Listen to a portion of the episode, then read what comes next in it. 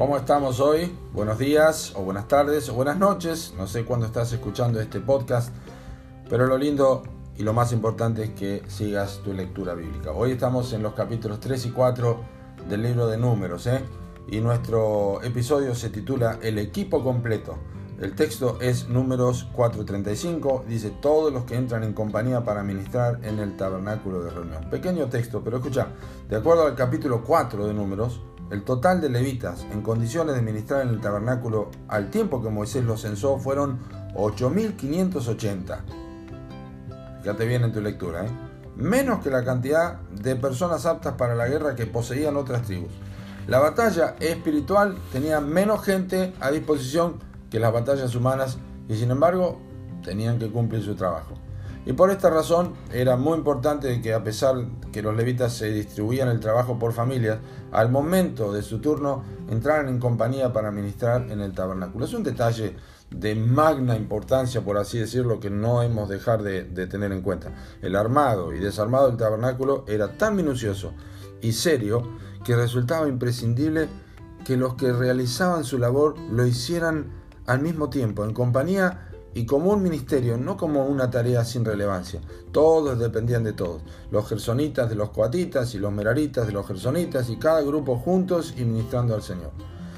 Es, obviamente, pienso yo, causa de, un poco de desazón observar que el pueblo de Dios en tantas oportunidades están juntos, en compañía, pero no ministran al Señor. Otros ministran pero no lo hacen en compañía de sus hermanos en la fe. Y un tercer grupo simplemente están juntos, pero no hay sentido ni de unidad ni de ministerio.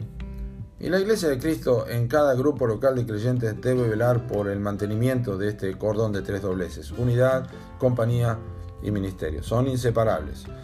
Son el atractivo del cuerpo de Cristo. Es la garantía de una, iglesia local victoriosa cuando el pastor puede decir de sus hermanos lo que Pablo dijo a los filipenses acerca de Timoteo. Si, te acordás, está en Filipenses 2, 20 al 22 que dice, pues a ninguno tengo el mismo ánimo y que tan sinceramente se interese por vosotros, porque todos buscan lo suyo propio, no lo que es de Cristo Jesús.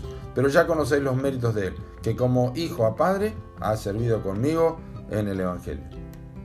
Con cuánta razón la exhortación a los hebreos llegó oportunamente cuando la escritura, eh, de forma inequívoca, declara y considerémonos unos a otros para estimularnos al amor y a las buenas obras, no dejando de congregarnos como algunos tienen por costumbre, sino exhortándonos y tanto más cuando veis que aquel día se acerca, Hebreos 10, 24 y 25. Qué triste es que quienes se jactan de vivir en el capítulo de la fe de Hebreos 11 no tengan reparo, por así decirlo, en desobedecer mandatos tan explícitos como los versículos que acabo de mencionar. Existen pocas dudas de que las familias levitas no se animaran unos a otros al momento de ministrar, estando algunos tristes o cansados o desganados o molestos. Cada vez que tocaba su turno, eran muchos los que debían moverse y animarse unos a otros a fin de que estuvieran el equipo completo. Así que la idea es que no podés vivir un cristianismo aislado, no, existe tal cosa. Tenés que velar por estar en compañía de aquellos que temen al Señor. Escuchá, el salmista dijo, yo me alegré con los que me decían, a la casa de Jehová iremos. Y también, mirad cuán bueno y cuán delicioso es habitar los hermanos juntos en armonía. Salmo 133, versículo 1. Amén. Espero que sí. No te pongas en un estado de, de individualista y servir al Señor con tus hermanos para la gloria de Dios. Que Dios te bendiga.